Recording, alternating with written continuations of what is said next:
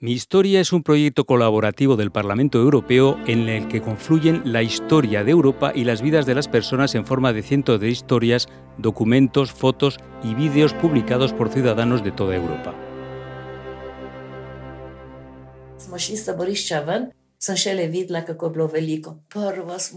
Esta es la historia de Elsa.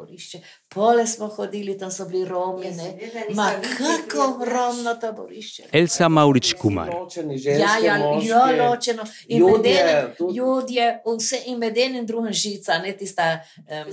Los años de adolescencia de Elsa estuvieron marcados por el miedo. Hoy, con 91 años, nos cuenta su historia. Una historia que no deja indiferente por la claridad y la fuerza de su mensaje en favor de la paz en Europa. La escuchamos.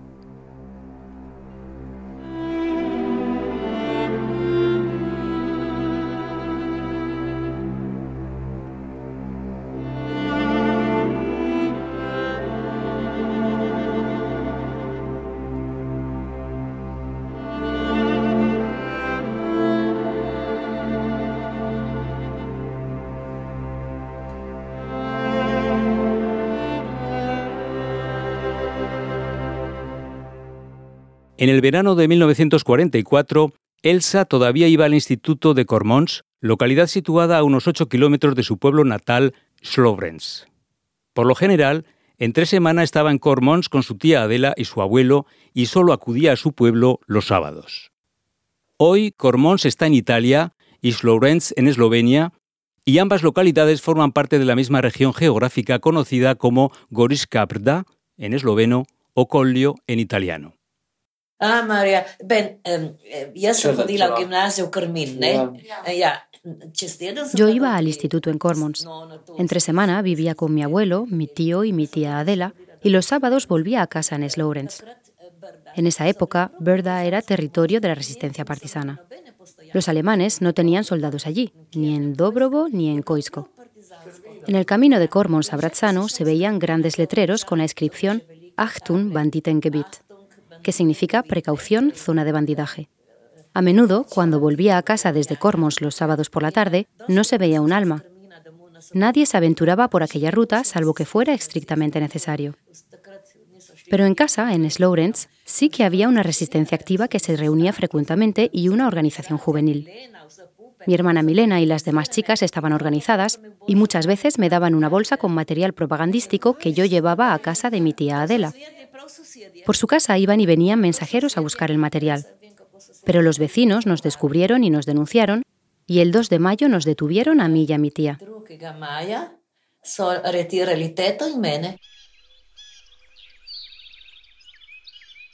La semana del 2 de mayo de 1944 fue la de las primeras cerezas. Los niños y los chavales del pueblo se subían a los cerezos que daban los primeros frutos, los más jugosos. Pero la guerra no había acabado y la juventud de Slowrens seguía siendo parte de la resistencia activa. La infancia de Elsa terminó de golpe a los 16 años. Sabían que yo también llevaba material de verdad. Los vecinos que nos denunciaron estaban enterados de todo y se lo comunicaron a las autoridades. El 2 de mayo nos metieron en una cárcel de Gorizia. Estuve allí hasta el 13 de junio, casi un mes y medio, sin ningún tipo de juicio. Mi madre me visitó muchas veces y lo mismo hicieron mis familiares y amigos de Gorizia, que agotaron todas las vías posibles para mi liberación. Incluso sobornaron a las autoridades, pero todo fue inútil. Las cárceles de Gorizia cada vez estaban más abarrotadas. Había mujeres de Vipava, Rense y de los pueblos de la zona de Aidushchina que habían sido incendiados. Así que, una vez que las cárceles estuvieron repletas, nos dijeron que nos trasladarían a Alemania. Alemania. Para las reclusas de las cárceles de Gorizia, esto significaba en su mente ir a trabajar a las granjas alemanas. Y esta perspectiva parecía un alivio en comparación con la cárcel. Se sabía de personas que incluso se habían presentado voluntarias para trabajar en Alemania en el 40 o el 41 de manera que estas mujeres estaban tranquilas y convencidas de que ese era su destino. El 13 de junio de 1944 comenzó el viaje de Elsa hacia Alemania. Mi madre me trajo en una maleta nueva un abrigo y todo cuanto pudo para hacer mi viaje más llevadero. Mi familia hizo todo lo que pudo por mí. Nos metieron en un camión para llevarnos de la cárcel a la estación de tren, pero no nos dejaron en la zona de pasajeros, sino en un andén de carga. Hoy, en ese andén, una placa conmemorativa recuerda aquellos hechos. El tren emprendió el viaje y fue dejando atrás los pueblos de las prisioneras. El tren venía de Trieste. Algunos vagones ya estaban repletos de prisioneros de Coroneo.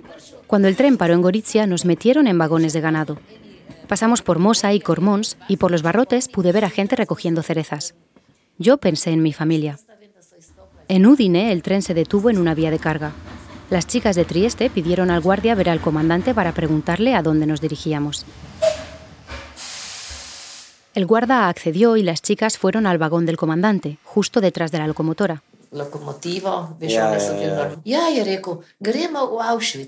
El comandante les dijo, vamos a Auschwitz.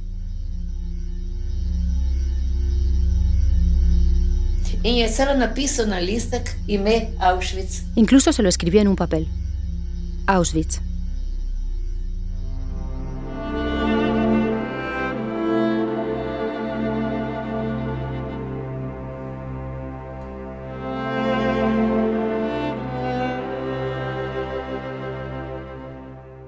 Cuando oyeron ese nombre, nada les dijo, incluso se las veía contentas.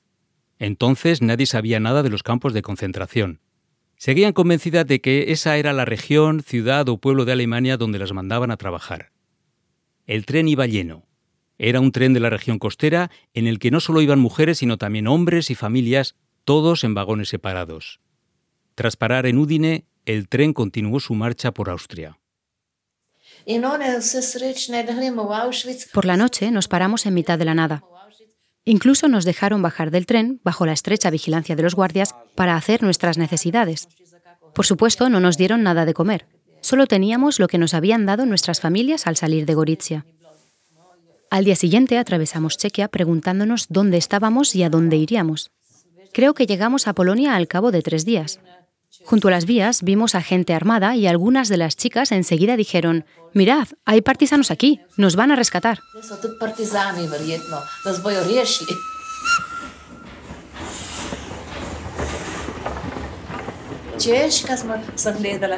A medida que atravesábamos Chequia, veía granjas y pensaba en lo felices que debían ser esas personas. Pensé en mi familia y me entraron muchas ganas de volver a casa. Me preguntaba si iríamos a una granja como aquellas. Poco tiempo después cruzamos la frontera polaca y esa misma tarde llegamos a Auschwitz.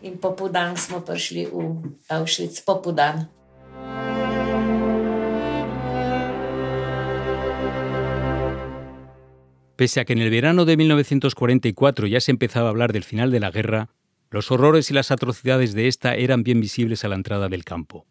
Pero el ser humano nunca pierde la esperanza. Cuando salimos de Gorizia, los americanos ya habían liberado Roma y pensábamos que llegarían a Gorizia en cuestión de días. También nos enteramos de que habían desembarcado en Normandía y creíamos que la guerra acabaría como mucho en un mes. Todas las noticias se exageraban en el campo. Por ejemplo, si las tropas estaban a 400 kilómetros, se decía que estaban a 100. Esto nos levantaba la moral y nos daba esperanza.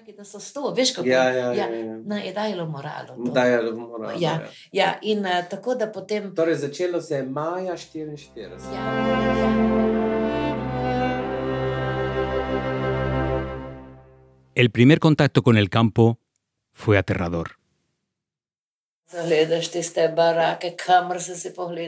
Lo primero que vimos fueron los barracones, filas y filas de barracones por todas partes. Después, los caminos y los grupos de gente a los que los soldados hacían desfilar. Salimos del tren y nos pusieron en fila delante de los barracones de recibimiento, donde los capos y los de las SS empezaron a gritarnos. ¿Por qué nos gritaban así? A la entrada del campo, aún hoy, puede verse un vagón en recuerdo de todo aquello. Nuestros barracones no estaban lejos de allí, y el barracón de recibimiento todavía sigue en pie. Cada prisionero hace su propia descripción del lugar. Esta es la de Elsa. Cuando entré en el campo por primera vez, todo aquello me pareció irreal, como si estuviese en una película en la que el mundo es completamente distinto. Me acordé de que en casa habíamos leído El infierno de Dante. Recordé que en aquel libro había una imagen de los círculos del infierno y me pregunté si no habríamos ido a parar allí. Habíamos llegado al infierno. La primera aproximación fue con los prisioneros que recibían y preparaban a los recién llegados. Elsa describe su primer contacto con el campo, del que entonces nadie sabía gran cosa. Primero dejamos todo el equipaje que traíamos. Después nos quitaron las joyas. Yo tenía una cadena de oro que quería haberle dejado a mi madre en Gorizia, pero ella me dijo que me la quedara y la llevara conmigo. También llevaba el reloj que me habían regalado por mi confirmación, como era la tradición. Enseguida me tatuaron en el brazo mi número de prisionera. Luego nos llevaron a otra sala en la que nos hicieron quitarnos toda la ropa. También nos cortaron el pelo. A mí me cortaron las trenzas, pero a algunas de las mujeres les raparon la cabeza por completo. A continuación nos desinfectaron con algo blanco, como la cal. Todo esto lo hacían otros prisioneros, tanto hombres como mujeres. Después nos hicieron ducharnos y esperar en unos bancos, desnudas, mientras nos traían la ropa, que aún no estaba preparada. Hasta muy avanzada la tarde no nos trajeron zuecos y algo de ropa. Ya entrada la noche nos llevaron de estos barracones hacia aquellos en los que íbamos a vivir. Elsa tiene fe y cree que solo Dios las podrá salvar. De camino hacia los barracones, sentí que se abría el cielo. Me pareció que el cielo había cambiado. Cuando llegamos a los barracones, rezamos por volver a casa.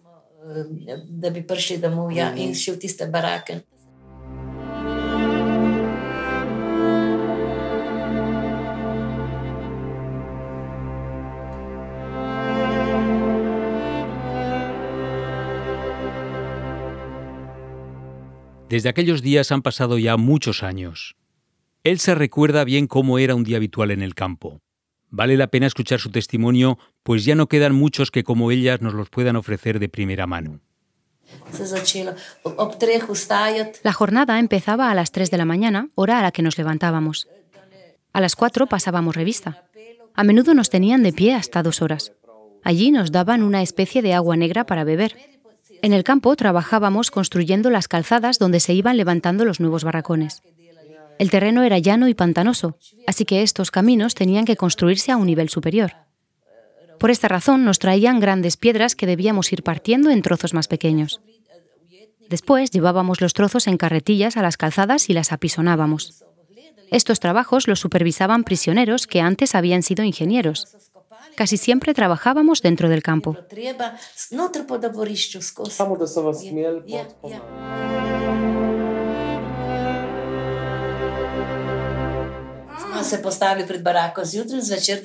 Todos los días, por la mañana y por la tarde, teníamos que ponernos delante de los barracones para el recuento. Hasta que no nos contaban a todas, no podíamos volver a nuestros barracones. Así que cuando alguien no volvía de su trabajo en los terrenos de cultivo en el exterior o alguien se fugaba, nos tenían allí esperando toda la noche. No sé cómo sobrevivimos. Nos quedábamos allí de pie, congeladas, y nos dábamos ánimos unas a otras.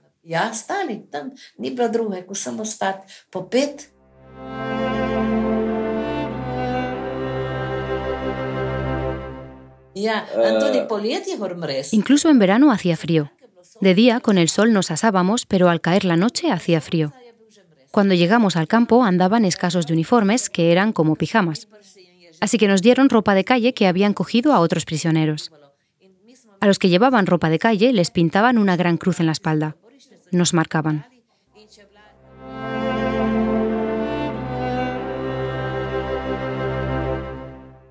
Elsa solo salió del campo un día, y solo entonces se dio cuenta de sus verdaderas dimensiones. Primero atravesaron la zona de los hombres, después la de los gitanos y por último la de los judíos. Cada grupo estaba separado de los demás y rodeado de un cercado electrificado. Nadie podía visitar a nadie. Solo salí del campo un día. Y lo más curioso es que cuando mirábamos aquellas torres no teníamos ni idea de para qué servían. Se rumoreaba que allí quemaban cadáveres. Pero nos dábamos ánimos, pensábamos que todo acabaría pronto, que sobreviviríamos y que volveríamos todos a casa. Y había otra cosa curiosa que creo que pasaba solo en Auschwitz. Cada mañana, miles de personas iban a los terrenos de cultivo a trabajar, pero no salían por el acceso principal. Los ponían en filas de cinco con guardias a cada lado y cuando salían del campo había músicos tocando. Eh,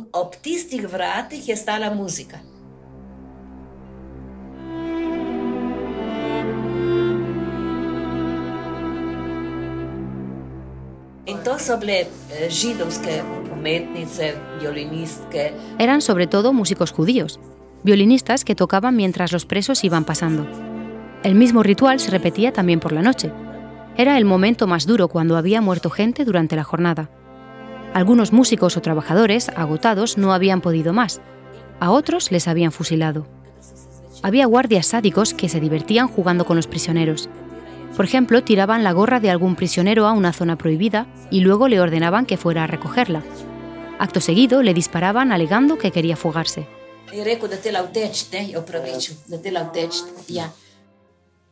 El campo cambiaba a todo el mundo, incluso a los más fuertes.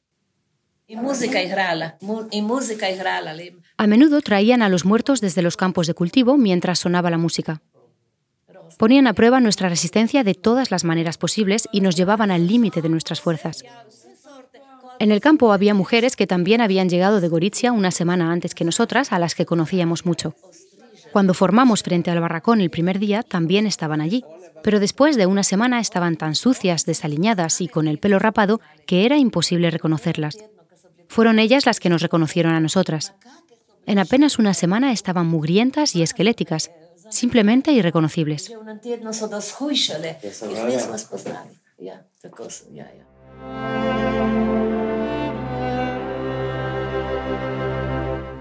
La vida en el campo tenía su rutina y las palizas formaban parte de ella. Polsko. A polsko. En el campo yo hablaba sobre todo polaco. Las capos polacas llevaban allí desde 1941. Con nosotras les dejaban hablar en polaco. Las demás eran o alemanas o de las SS, pero también había antiguas presas alemanas. Habían estado presas por robo o prostitución y cuando estalló la guerra las mandaron a los campos para ser capos. Llevaban porras y nos pegaban sin motivo. Mal asunto como alguna se fijara en ti. Te pegaban de mala manera y te convertías en blanco para que las demás hicieran lo mismo. Te pateaban hasta matarte. Yo tuve mucha suerte ya que nunca me golpearon demasiado fuerte. Pero para nosotras a veces era incluso peor, ya que nos consideraban italianas por venir de cárceles de Gorizia. Teníamos que llevar un distintivo en forma de triángulo con una I de Italia. Todos llevábamos la inicial de nuestro país en la ropa. En aquel momento a los alemanes no les caían nada bien los italianos porque los consideraban unos traidores. Así que a nosotras nos insultaban y nos pegaban más por ser italianas. No sé cómo pudimos sobrevivir.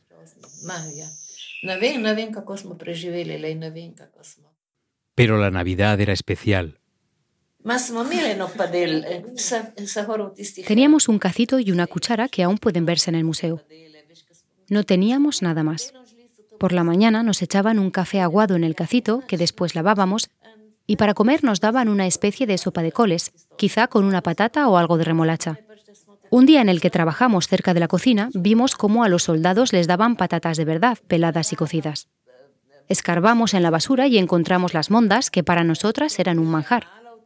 Navidad era el único día en que quedábamos bien saciadas. Sí, respetaban ese día. Varias mujeres de Istria de nuestros barracones ayudaban en la cocina y al volver por la noche nos dijeron que el día de Navidad habría buena comida. Nos entretuvimos intentando adivinar lo que nos darían. Me acuerdo de que hubo patatas peladas y cocidas y algo de carne y de que ese día quedé llena. Claro que tampoco necesitábamos mucho porque nuestros estómagos estaban encogidos. Me acuerdo perfectamente de aquella comida de Navidad y de que para Año Nuevo esperábamos lo mismo, pero no fue así.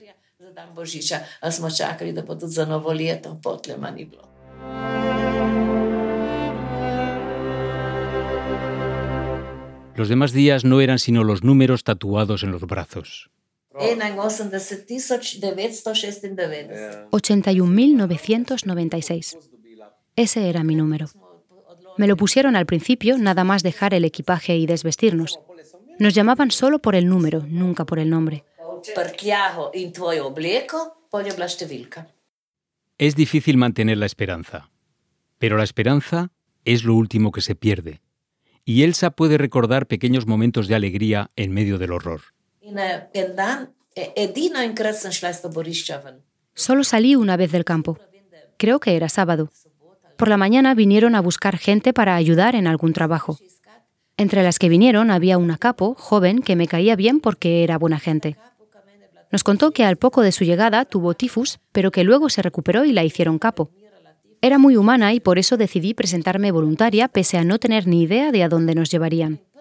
Fuimos donde estaban las letrinas y allí había un depósito con excremento líquido que había que llevar a los terrenos. Esa era la primera vez que salía del campo y aquello me parecía como una excursión. Vi otra vez árboles, pájaros cantando, casas. Claro que no era la gente del país la que vivía en esas casas, sino el personal del campo, pero aún así me parecía algo maravilloso. Fue un día especial. Me acuerdo de que a la vuelta empezó a llover y los guardias y las capos nos permitieron parar y guarecernos bajo el pórtico de una iglesia hasta que escampara. Estábamos contentas y nos pusimos a cantar canciones alemanas. Ese fue el primer y único día que salí del campo.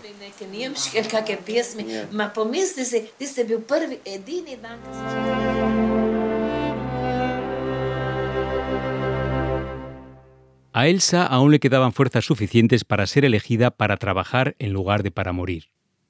Tuvo la fortuna de abandonar aquel lugar atroz y de ser trasladada a una fábrica cerca de Berlín. Pero incluso allí seguía siendo una prisionera. Las tropas rusas se acercaban y se empezó a rumorear que nos evacuarían. Se decía que nos liberarían pronto y aún me acuerdo del día en que las mujeres empezaron a comentar que esa misma tarde seleccionarían a gente para salir del campo. No las creímos porque ya habíamos oído ese rumor otras veces. Pero ese domingo ocurrió de verdad. Después de comer, nos llamaron a formar y se hizo una selección.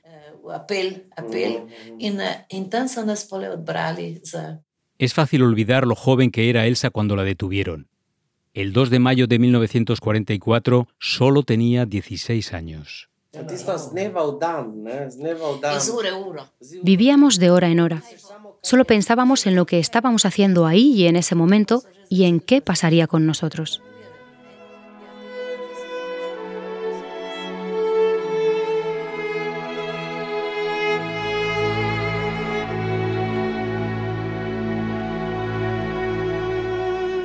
Cumplir años en la fábrica fue para Elsa la primera señal de que sobreviviría y le dio fuerzas y esperanzas de recorrer algún día el largo camino de vuelta a casa. Pero esa es otra historia que se prolongaría durante meses en el verano de 1945. La primera persona que Elsa vio frente a su casa fue a su abuela Amalia, que no la reconoció por su extrema delgadez. Slowrens sigue siendo el pueblo de Elsa, si bien la Europa de hoy es totalmente distinta de la que Elsa conoció durante la guerra. La historia de Elsa concluye con un claro mensaje en favor de una Europa unida y en paz. e specialmente vorrei dire una cosa, di tenere l'Europa assieme.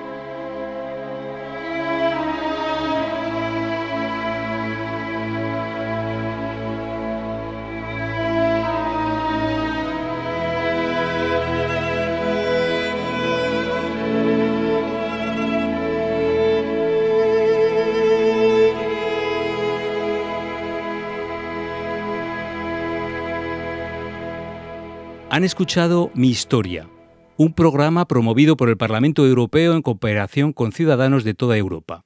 Si desean escuchar más podcasts del Parlamento Europeo, pueden encontrarlos en el sitio web audio.europarl.europa.eu o en el portal My House of European History.